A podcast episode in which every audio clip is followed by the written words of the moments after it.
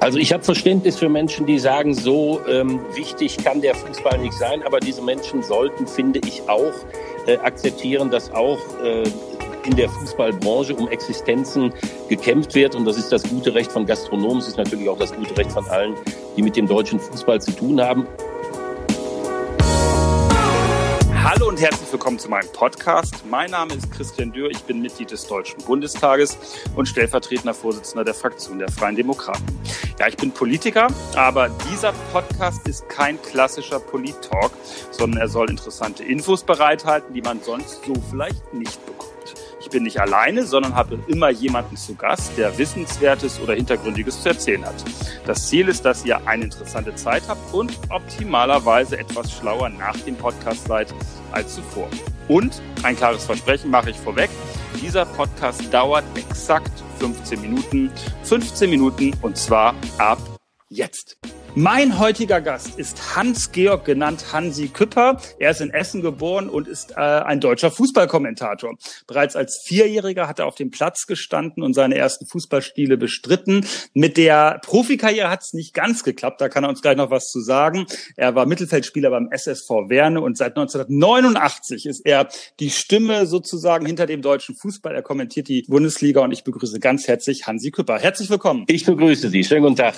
Super, dass Sie da sind. Von wo aus hören wir uns gerade? Sie sind zu Hause in? Sie erleben mich noch in Pfaffenhofen, wo wir jetzt aber in einer leeren Wohnung sitzen, meine Frau und ich, weil wir in wenigen Tagen nach 25 Jahren zurückziehen in den äh, Westen, wo ich herkomme, zwischen Dortmund und Münster. Ah. Ähm, es sollte eigentlich ein entspannter Umzug nach der Bundesliga sein, vor einem Spanienurlaub. Jetzt ist alles anders. Der Umzug ist hochkompliziert und es gibt keinen Spanienurlaub. Aber es gibt, glaube ich, auch Dinge, die in diesen Zeiten schlimmer sind.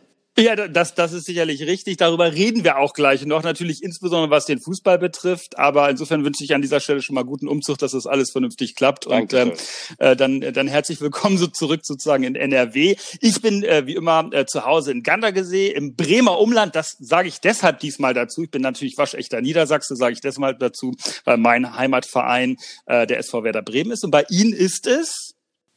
Borussia Dortmund seit meiner Kindheit. Ich bin sozusagen auf der Südtribüne groß. das hört sich gut an. Wunderbar. Bevor wir äh, zu Ihnen kommen, wie es in, äh, während der Corona-Zeit gelaufen ist, Sie sind ja selbstständig und das interessiert uns natürlich auch, äh, wie da die Auswirkungen waren, bevor wir über die Liga sprechen.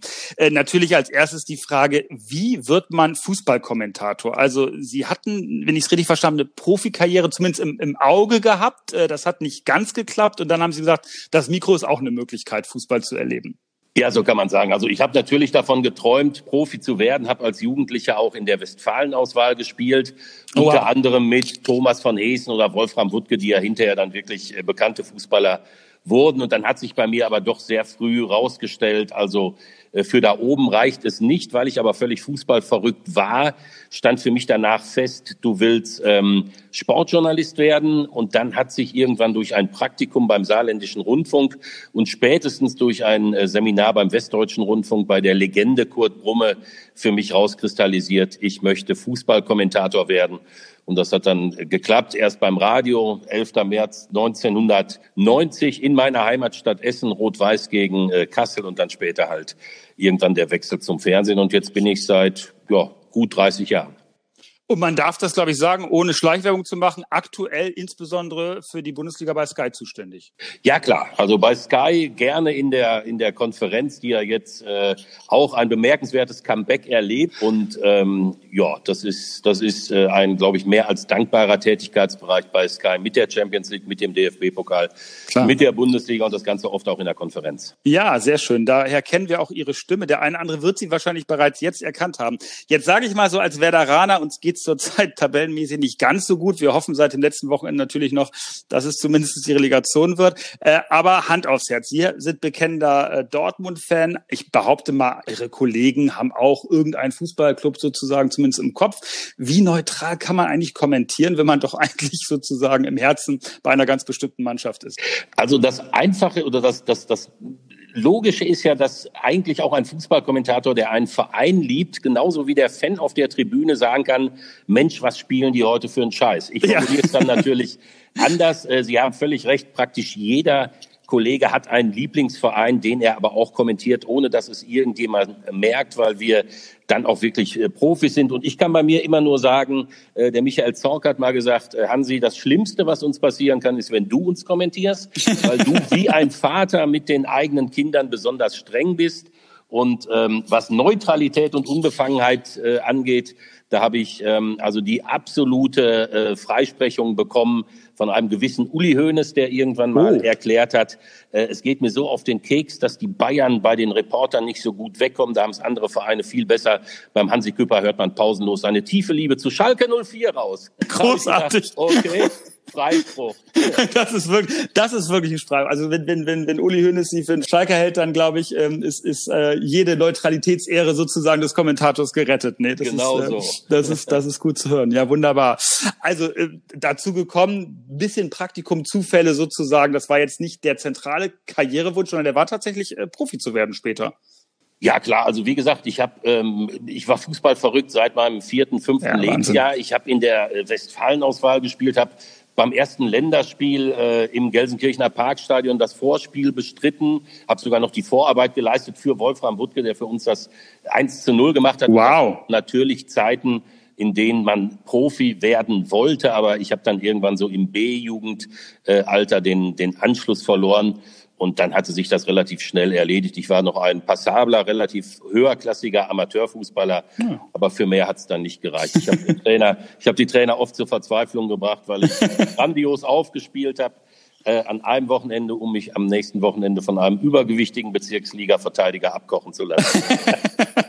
Das hört sich aber trotzdem nach einer spannenden Karriere an.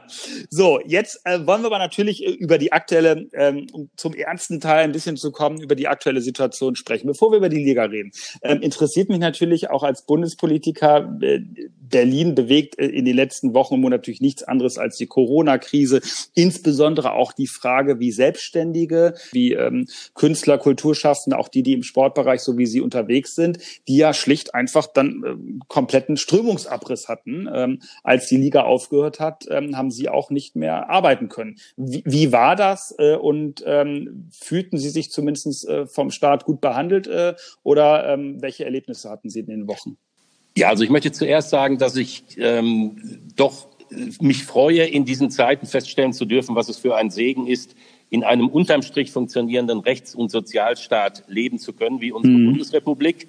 Ähm, ich muss allerdings sagen, dass das, was mit den Freiberuflern in Deutschland passiert, und das betrifft mich inzwischen nicht, weil ja der Ball wieder rollt und weil ich sozusagen wieder in Lohn und Arbeit bin, mhm. aber dass das, was mit den Freiberuflern passiert, extrem grenzwertig ist. Es hat mich sehr irritiert, wie zum Beispiel Hubertus Heil immer wieder, wenn es ums Kurzarbeitgeld ging, das natürlich versichert ist bis zu 60 Prozent, ja. sagt hat, das reicht nicht, wir müssen noch drauflegen, äh, es soll aufgestockt werden, ähm, am Ende sollen es 100 Prozent sein, das Ganze natürlich bei Beitragsfreiheit. Und es gibt viele Kollegen, und das muss man sich wirklich auf der Zunge zergehen lassen, die einen kompletten ähm, Einkommens-Shutdown haben, also keine einzige Rechnung mehr schreiben konnten, ja. Aber an die Künstlersozialkasse weiter ihre vier, fünf, 600 Euro im Monat bezahlen müssen. Das ist skurril. Wow. Und ähm, ich glaube, es wird, und dann glaube ich, ist auch die Politik ähm, gefordert, endgültig nicht mehr tragbar, wenn diese 26 Milliarden äh, aus der Arbeitslosenversicherung aufgebraucht sein sollten, wenn es dann an andere Konjunkturreserven geht. Und die wiederum wurden ja in den letzten Jahren von uns Freiberuflern Natürlich, mit über die Steuer genauso äh, mit angelegt. Also spätestens, wenn diese 26 Milliarden nicht mehr da sind, müssen alle freien Kollegen, die es brauchen, ich äh, spreche da nicht von mir, aber alle Kollegen, die es brauchen, müssen genauso reingenommen werden in ein Förderprogramm, wie es die Angestellten tun, die im Moment noch völlig zu Recht äh, davon profitieren, dass sie Arbeitslosenversicherung mhm. bezahlt haben. Ja, sehr nachvollziehbar. Und die Kollegen, die Sie so haben, das sind in aller Regel Freiberufler. Das muss man mal unterstreichen, weil man vielleicht so ein bisschen als, als einfacher Fernsehzuschauer den Eindruck hat, naja, die arbeiten da bei irgendeinem großen Konzern, das wird schon, sondern sie sind alle eigentlich freiberuflich unterwegs. Nicht alle, es gibt solche und solche, ist mhm. sicherlich auch nochmal von äh, Anstalt zu Anstalt äh, unterschiedlich, aber bei Sky gibt's halt auch viele Freiberufler und dann gibt's natürlich auch die, die zum Beispiel äh, viel im Handball gearbeitet haben. Die Handballliga spielt nicht mehr. Mhm gibt viele, die vorrangig äh, den England-Fußball betreut haben. Da weiß man nicht, ob nochmal gespielt wird. Und bei Sky ist es halt so, dass man jetzt versucht, die Arbeit, die noch da ist und die natürlich weniger geworden ist, ähm, so zu verteilen, dass es möglichst ähm, sozialverträglich für alle ist. Ja, jetzt muss man hinzufügen, damit da draußen kein falscher Eindruck entsteht, diese freien Mitarbeiter gibt es genauso bei den öffentlich-rechtlichen. Also das ist keine, sozusagen kein Privileg der, der, der privaten Sender, sondern das ist über die ganze Branche so verteilt, wenn ich es richtig sehe. Ne? Richtig. Ja, okay. Gut. Ähm, ja, aber das, das zeigt umso mehr, dass äh, auch wir in der Politik den Blick auf diejenigen richten müssen, die sonst äh, vielleicht nicht so laut sind, äh, weil, weil äh, die Wirtschaft brummt, der Laden insgesamt funktioniert. Aber dann, äh, wenn es hart auf hart kommt, äh, und spannend fand ich den Hinweis, dass sie weiter quasi ihre äh, Beiträge an die Künstlersozialkasse äh, bezahlen mussten. Das ja. ist dann ja die spätere Absicherung sozusagen auch im Alter. Aber ähm, wie, wie kommt denn das, wenn man gar keine Einkünfte hat? Äh, muss ich zu meiner Stunde gestehen, war mir nicht klar, dass man als Freiberufler im künstlerischen Bereich äh, trotzdem weiter Beiträge zahlt. Das, das liegt, das liegt an einem System, das, ich sag's mal, in Friedenszeiten funktioniert. Der Freiberufler ja. schätzt seinen Jahresgewinn voraus und auf der Basis dieser ah. äh, Einschätzung bezahlt er dann. Ähm, man kann es dann anpassen, wenn sich äh, etwas Grundlegendes ergibt, wie zum Beispiel Corona. Das heißt, ich habe dann auch gesagt, mein Jahresgewinn wird wahrscheinlich deutlich niedriger sein. Mhm. Und ähm, er wird aber immer noch gut sein, weil ja mhm. zum Teil Rechnungen aus äh, 2019 noch in 2020 bezahlt das wurden. Ja, klar. Aber auf der Basis einer Gewinnschätzung, die bis März entstanden ist, oder auf der Basis von Gewinnen, die bis März eingetrudelt sind oder dann eben verspätet auch noch ähm, als Rechnung im Mai beglichen werden, bezahlen wir weiter. Es hat auch schon eine mhm. Petition gegeben, weil tatsächlich der ja. Grundzustand der ist, die Leute zahlen, ohne Geld zu verdienen, in ihre Sozialversicherung. Absurd, absurd, absurd. Absurd, ja. ja. Ja, vielen Dank für den Einblick. Das ist äh, spannend zu sehen, weil das ist, glaube ich, eine Tür, die sich für viele noch nicht geöffnet hat, wie das eigentlich funktioniert, weil Kurzarbeitergeld kennt jeder, aber gerade für die Freiberufler auch in ihrer Branche, wie das so funktioniert. Jetzt wollen wir als drittes aber mal auf die Liga äh, zu sprechen kommen. Ähm, die Bundesliga ist ja die erste große Liga, die den Spielbetrieb wieder aufgenommen hat. Äh, was, ich meine, jetzt sind sie natürlich äh, ähnlich wie ich als Fußballfan vielleicht ein bisschen voreingenommen, aber zu Recht oder wie sehen Sie es so im europäischen Vergleich? Also ich habe Verständnis für Menschen, die sagen, so ähm, wichtig kann der Fußball nicht sein, aber diese Menschen sollten, finde ich, auch äh, akzeptieren, dass auch äh, in der Fußballbranche um Existenzen gekämpft wird. Und das ist das gute Recht von Gastronomen, es ist natürlich auch das gute Recht von allen, die mit dem deutschen Fußball zu tun haben. Und was für mich halt ein prägendes Erlebnis war in meinem in meiner alten und neuen Heimat, das ist ein fußballverrücktes Dorf, Herbern im Münsterland, mhm. da hat mich jeder gefragt, wann geht's weiter, wann übertragt ihr wieder, weil sie alle wieder Fußball sehen wollten. Und ich glaube, ähm, ich spreche wirklich im Sinne aller, auch aller Funktionäre, wenn ich sage, ähm, natürlich sind diese Geisterspiele nicht das, was wir uns langfristig vorstellen. Das ist nicht der Fußball, den wir lieben, aber es ist mhm. deutlich deutlich besser als nichts. Und äh, ja, wie gesagt, also für alle Kollegen, auch für mich selbst, ist es also ein Segen, dass wieder gespielt wird, weil ähm, das ist schon wichtig äh, für die, für die äh, Einkünfte, die man dann doch noch braucht. Ja, klar. Und ich glaube, das ist ein wichtiger Hinweis, weil manchmal so der Eindruck äh, erweckt wird, es ginge um diejenigen, die auf dem Platz spielen. Äh, es geht äh, auch um diejenigen, die drumherum sind. Und das sind ja natürlich äh, allein von der Kopfzahl viel, viel mehr, bis hin zu den Gastronomen unter Umständen, äh, die dann auch das eine andere Spiel auf dem Bildschirm übertragen und natürlich auch einen anderen Umsatz hätten, wenn das nicht stattfinden würde. Also insofern, glaube ich, muss man nochmal vergegenwärtigen, dass die Gruppe derer, die betroffen war vor diesem Shutdown, auch im Profifußball eigentlich viel größer ist, als die eigentlichen Spieler es sind. Ne? Ja. Wobei natürlich auch viele, die vom Fußball profitieren, äh, von Geisterspielen eben nicht äh, profitieren, ja. sprich die ganzen äh, Gastronomen, die, die vor dem Stadion ähm, ihre, ihre Gaststätten und Grills haben und so. Also die profitieren natürlich nicht und hoffen darauf, dass irgendwann wieder Publikum ja. ins Stadion darf. Und wie ist die Atmosphäre? Das haben Sie, also mein Geist, haben Sie schon mal ein Geisterspiel vorher kommentiert? Also einfach, weil äh, aus dritten Gründen es als Geisterspiel angesetzt war oder hat es das bisher noch nicht gegeben bei Ihnen? Also ich habe äh, auf skurrile Art und Weise mal ein Geisterspiel kommentiert und zwar Lazio Rom gegen den VfB Stuttgart. Kein ja. Mensch im Stadion, ja. aber anschließend Zehntausende auf dem Petersplatz als die Papstwahl miterlebt. ja. Ich habe ihn also gesehen, als er, Wahnsinn. Äh, als er, erst der weiße Rauch kam und dann äh, der Papst.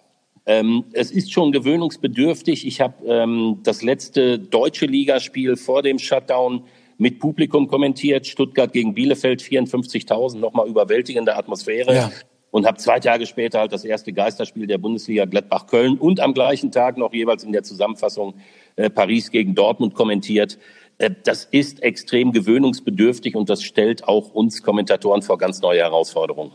Ja, ähm, und äh, erzähl mal, wie kommentiert man da anders? Weil man hat ja diese Hintergrundgeräusche gar nicht mehr. Man hört teilweise, was die Spieler äh, sich zurauen oder was äh, auch der Trainer auf den Platz ruft. Äh, was ist das für ein anderes Kommentieren in dem Moment? Ja, Sie beschreiben es perfekt. Also wenn ich ein Spiel kommentiere, dann kann ich immer mal fünf bis zehn Sekunden abschalten, kurz auf ja. meinen Zettel gucken, mir vielleicht irgendetwas notieren. Das alles geht nicht mehr, weil man eben nicht mehr durch eine Kulisse, die man ja seit 40, 50 Jahren interpretieren kann, mitgenommen wird. Ich höre ja, äh, wenn sich im Stadion auf Schalke oder äh, bei Werder, wenn sich da was aufbaut, ich höre, ja. wenn plötzlich das Raum kommt und dann weiß ich ganz genau, du musst jetzt sofort aufs Spielfeld gucken. Also da kann man sich keine, keine drei Sekunden erlauben, äh, ohne hinzugucken. Und dieses ähm, Signal von den Rängen, das äh, funktioniert halt plötzlich nicht mehr. Ja, Wahnsinn. Also das ist äh, also insofern schon ein äh, anderes Feeling äh, und Sehnsucht jetzt schon wieder nach den richtigen Spielen, wo auch laut gegrölt wird, ist schon da, oder?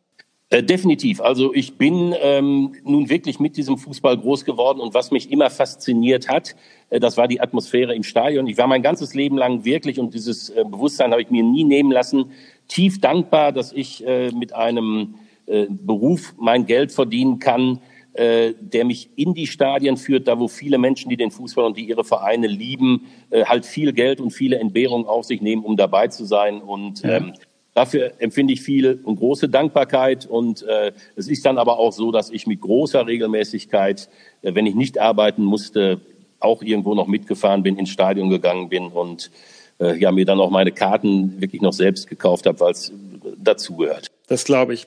Hansi Küpper, die Zeit ist wie im Fluge vergangen. Ich bedanke mich ganz herzlich, denn anders als in äh, der Liga hat dieser Podcast keine Nachspielzeit, wobei ein bisschen Nachspielzeit haben wir, glaube ich, in Anspruch genommen. Aber das hat sich in jedem Fall gelohnt. Das hat richtig Freude gemacht. Äh, ganz, ganz herzlichen Dank nach Pfaffenhofen. Äh, Grüße und ähm, wir hören uns sozusagen, also ich Sie jedenfalls, äh, wahrscheinlich am nächsten Wochenende wieder, oder? Äh, am nächsten Wochenende bin ich im Einsatz bei der Fortuna. Aber ja. vielleicht Ihnen ja noch ganz am Ende der Saison den Gefallen tun und Werder Bremen zum Klassenerhalt kommentieren. Wenn, wenn wir das hinkriegen, dann bin ich noch begeisterter als nach diesem Podcast ohnehin schon. Also, liebe Grüße, alles Gute und vielen Dank. Ihnen auch vielen Dank und bis dann. So, ganz herzlichen Dank fürs Zuhören. Ich hoffe, es hat euch Spaß gemacht. Ihr habt äh, ein bisschen was erfahren, was ihr vorher vielleicht noch nicht so wusstet oder noch nicht so gesehen habt. Ähm, gerne Feedback und zwar über die üblichen Kanäle an meine Adresse im Deutschen Bundestag, christian.dürr.bundestag.de oder natürlich über die Privatnachrichtfunktion von Twitter, von Facebook und von Instagram.